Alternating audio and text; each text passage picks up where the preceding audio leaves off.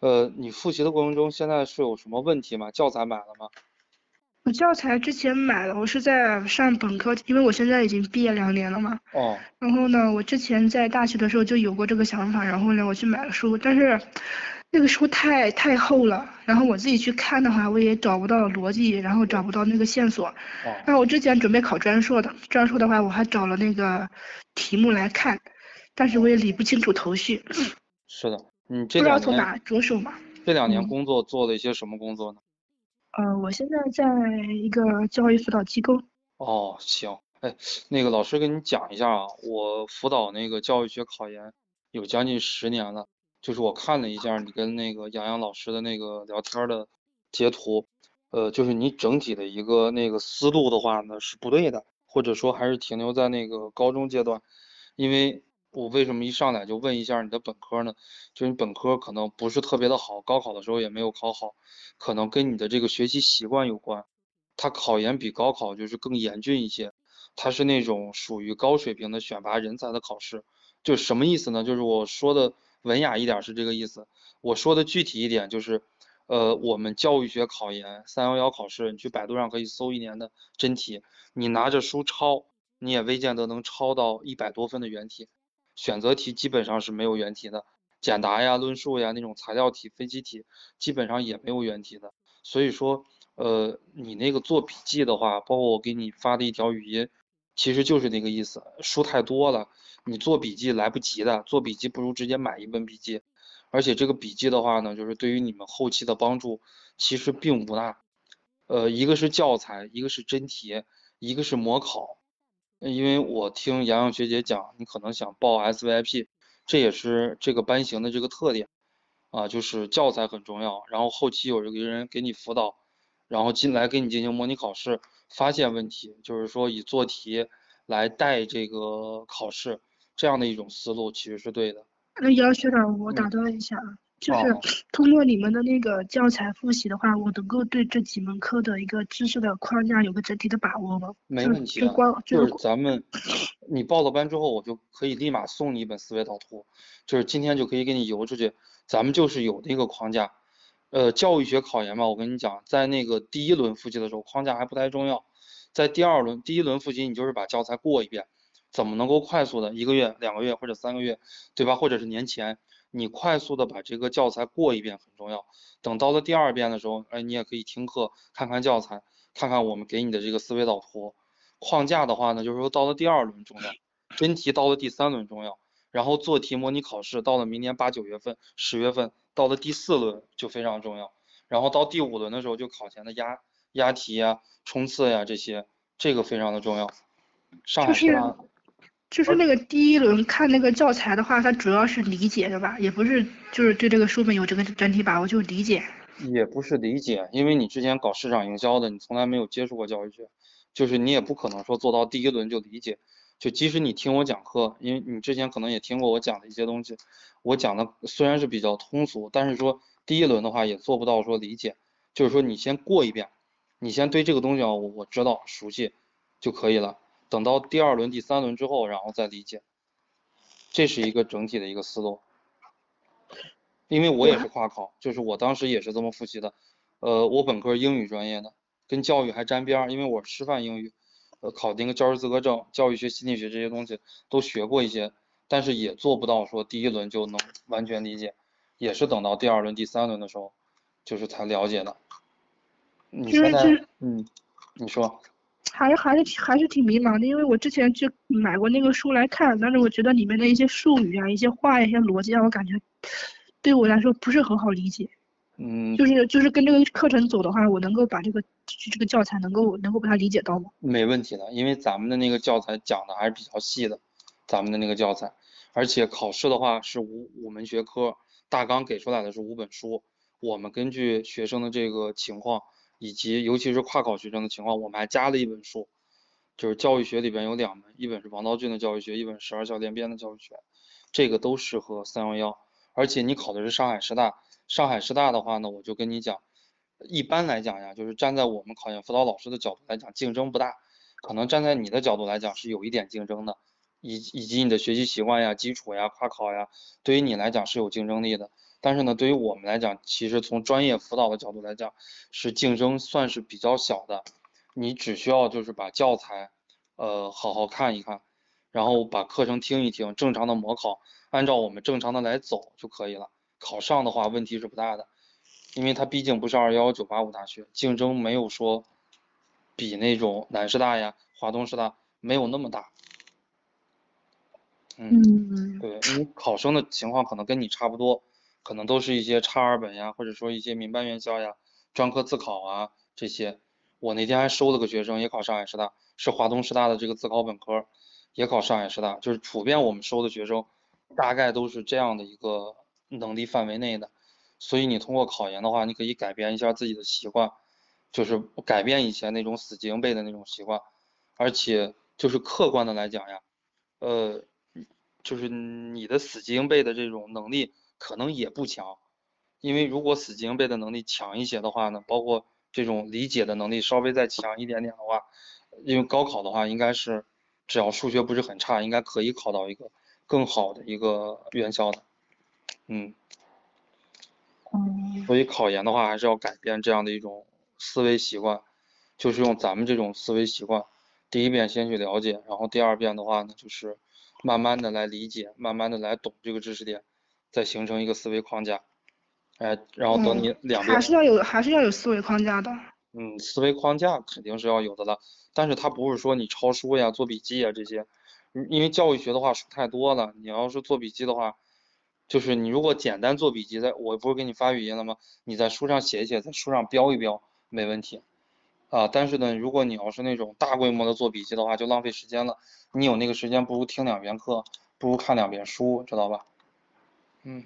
嗯，好的。它主要是分为三轮，第三轮的话，就是我前期做的这些工作的话，后面的话我做题目的话是能够用到的。嗯，绝对都能用到。呃，就是三幺幺这门学科它满分三百分，如果你考二幺幺九八五大学，一般要打个二百三四；你考非二幺幺九八五大学，你打个二百一二。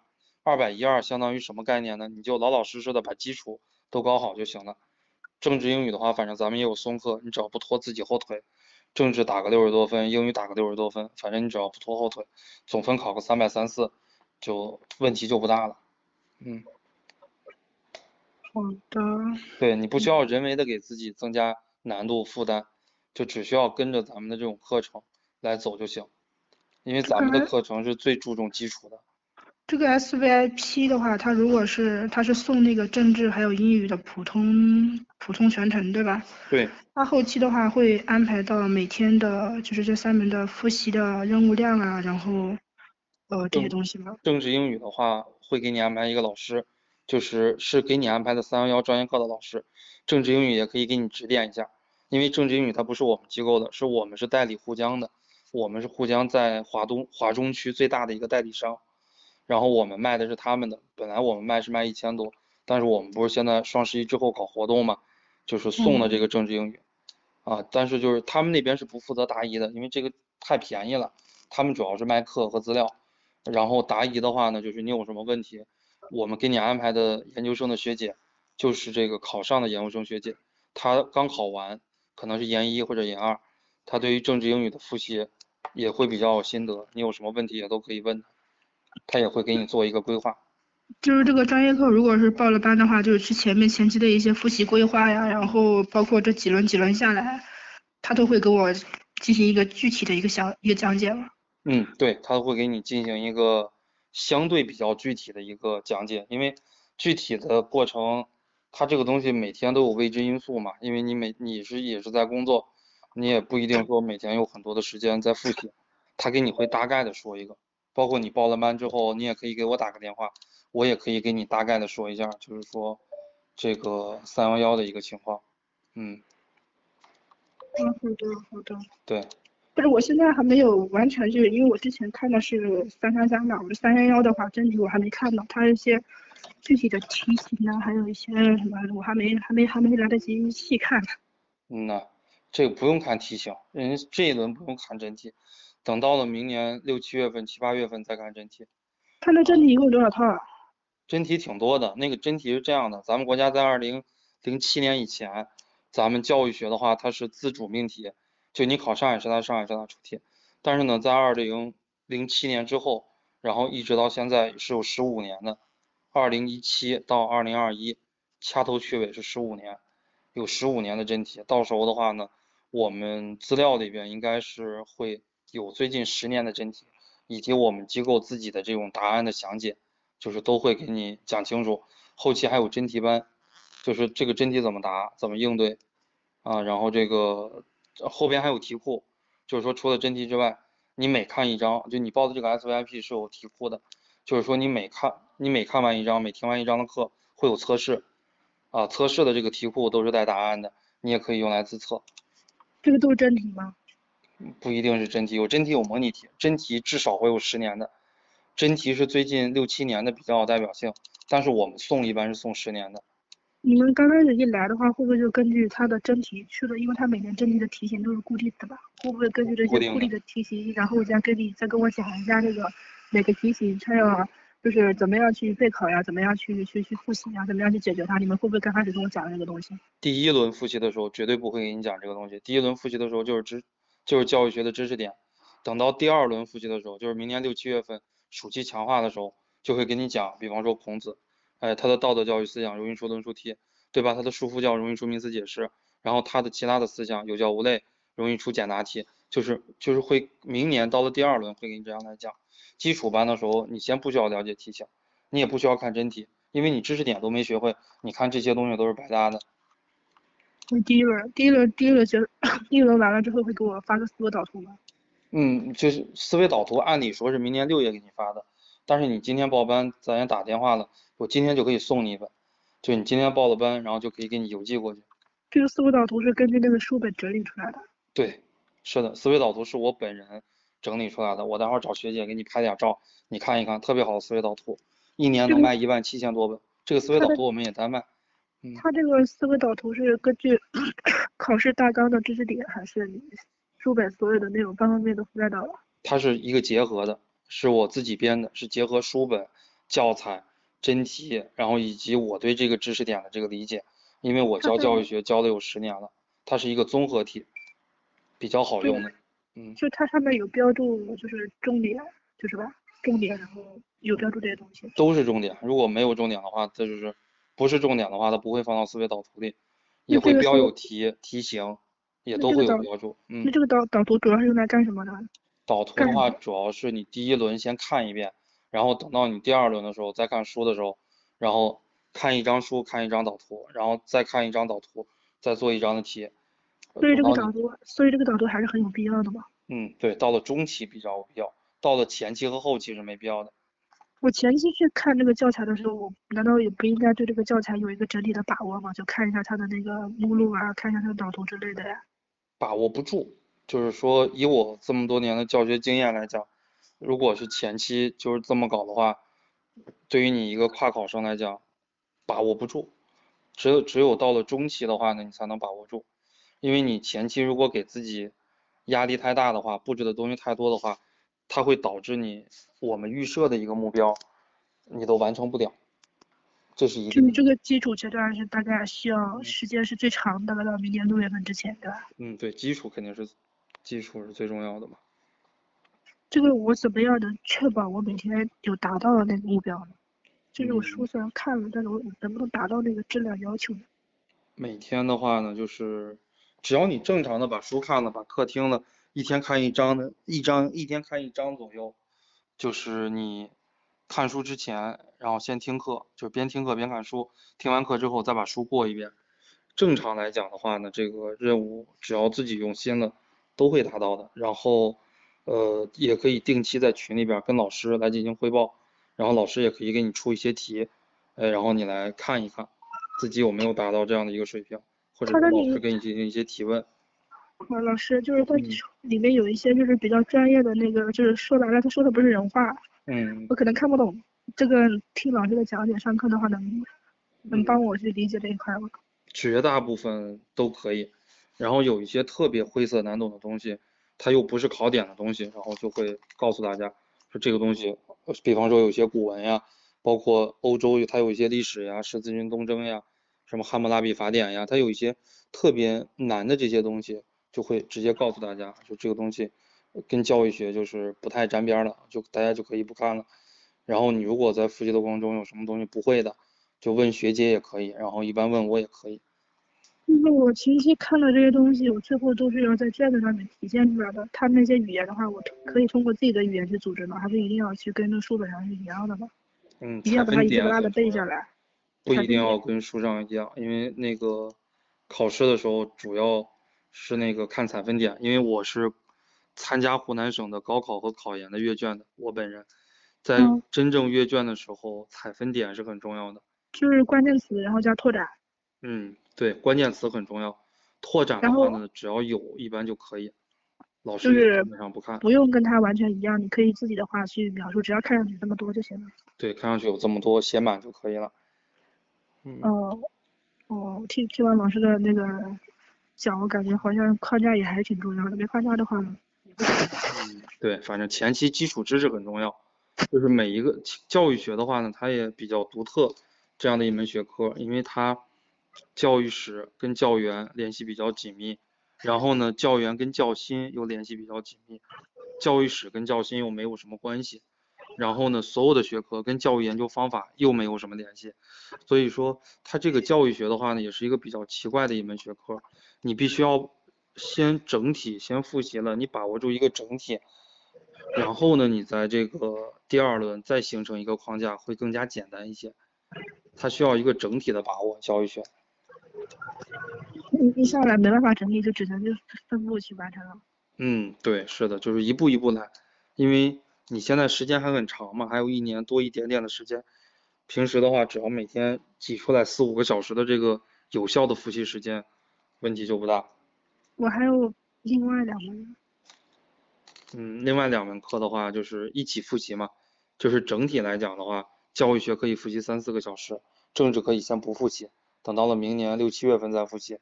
英语的话，每天可以复习两三个小时，就整体复习个四五个小时到五六个小时，呃，这样的一个状态就可以。那这个英语的话，那个你们也有老师跟我去讲怎么样去复习？嗯，我会安排一个老师跟你大概讲一讲，我也会给你讲一讲。我本科学英语专业的，我也会给你大概的讲一讲。英语的话，主要是前期单词和长难句很重要。然后对于你的来讲的话，你应该六级也没有过是吗？呃，我四级也没过。四级也没有过，四级也没有过，那就意味着语法就不重要了。就是因为你在四级没过的情况下谈语法，这个东西就是空谈了。所以你前期先把单词和长难句先整理了，然后也我们也有对应的课程，也有这种资料。等到中后期的话呢，如果你单词和长难句复习好了，再复习语法。如果单词和长难句一直复习不好的话，那就只能进入到真题环节了。到后边的话，我也会再详细讲的。嗯。就是这个签那个，要签那个 SVIP 的话，它有那个协议？或者是合同之类的？嗯，你你刚才说什么呀？SVIP 怎么了呀？就是在报这个之前的话，就会跟我签那种合同或者是协议之类的。嗯，就会给你一个表，然后盖上那个我们机构的公章，就是会写清就包含了哪些东西。因为它这个不是协议班，协议班就更贵了，协议班要将近两万块钱，所以说这个班型它没有协议，但是呢，就是承诺给你的东西包含了哪些东西，它是有一个表的。这个表的话呢，在那个淘宝店铺那边也有，然后你如果需要的话呢，就是我可以随着思维导图让老师给你邮寄一份加盖公章。有的同学有这方面的需求，然后我们都是这样做的。然后这个 SVIP 就是如果报了这个班之后，我我初试都没过的话怎么办？呃，初试没过的话是有调剂的，就是说你只要过了国家线，呃，我们都是有机会帮忙调剂的。而且教育学学硕调剂比专硕好调一些，因为教育学学硕是统考，啊、就是你可以调到统考的学校，但是专硕它每个学校之间考的题不一样，所以调剂的时候老师一般很少要。那就是连调剂都调剂不上的。调剂都调剂不上的话，咱们第二年有一个重修，重修的话是重修普通全程班，可以重修一年。什么是普通？就是这个专业课加上两，加上两门的那个公共课都没有是。没有公共课了，公共课是咱们最近双十一搞活动，就是限时送的一个东西。以前 SVIP 它也不送这个公共课的，就是这咱们这个 SVIP 只针对于专业课，是这样的。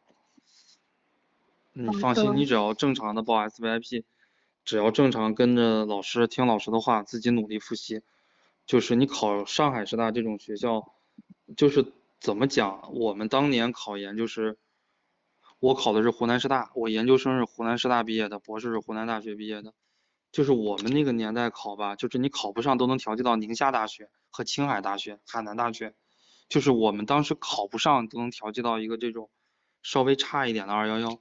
上海师大，上海师大很差吗？上海师大就是在我们那个年代啊，十多年以前考研啊，十年以前考研，基本上就是没有很多人第一志愿会去考，一般都是调剂不上二幺幺，然后调剂去。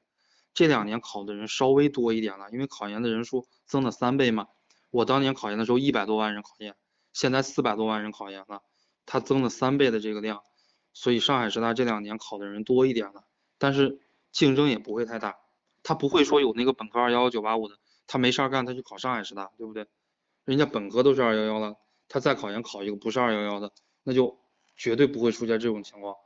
所以绝大部分跟你来竞争的，都是一些二本呀、三本呀、自考呀、成人高考啊，而且大家整体的一个之前的学习习惯都不是很好。你如果通过考研可以养成一个正确的、良好的学习习惯，嗯，这个。是希望非常大的，就一年考上的希望非常大的。嗯，对。好的。那。好，谢谢谢谢学长。行，小王，要要是有什么事情的话，你还可以跟我讲啊，然后我待会儿让学姐把我的这个 QQ 号和微信号给你推过去啊。哦，对，学长，还有个事我们帮你问了。好。就是那个报班之后的话，那个专业的是专业的那个。什么专业的规划吧？我现在的学校，他那个那个会帮我就是制定好吗？呃，你说什么规划呀？选学校吗？还是什么？对啊，因为这三门的话，就是三幺幺的话是一个考三门嘛，就是这个这个专业这个择校择专业的话，现在不着急吧？就是明年在就是预报名之前都可以来得及去调号。嗯，我现在可以简单的给你讲一下，对于你这个情况择校，你考上海师大，我觉得就挺好的。然后择专业的话呢，待会儿我让学姐。给你发一系列视频，就是是我自己讲解的教育学的这个学硕啊各个专业，它大概的一个分析，把学硕这些专业的这个分析都发给你，你可以看一下，专业先不急啊，就是专业先不急，这教育学学硕有将近十个专业，就先复习着，到时候再定，你先有个大概的了解，以及看看自己对哪个方面感兴趣啊，这个先不急。嗯，好的好的，学长，嗯，麻烦你了哈。嗯，行，要是有什么问题你再问我啊。然后报班的话，尽可能早点报，因为咱们公共课的话呢，就是就赠送的可能也就这一周了，到了下一周不一定总部有这个活动呢啊。嗯，好的好。嗯，行行，就是这样啊，小王，好，拜拜。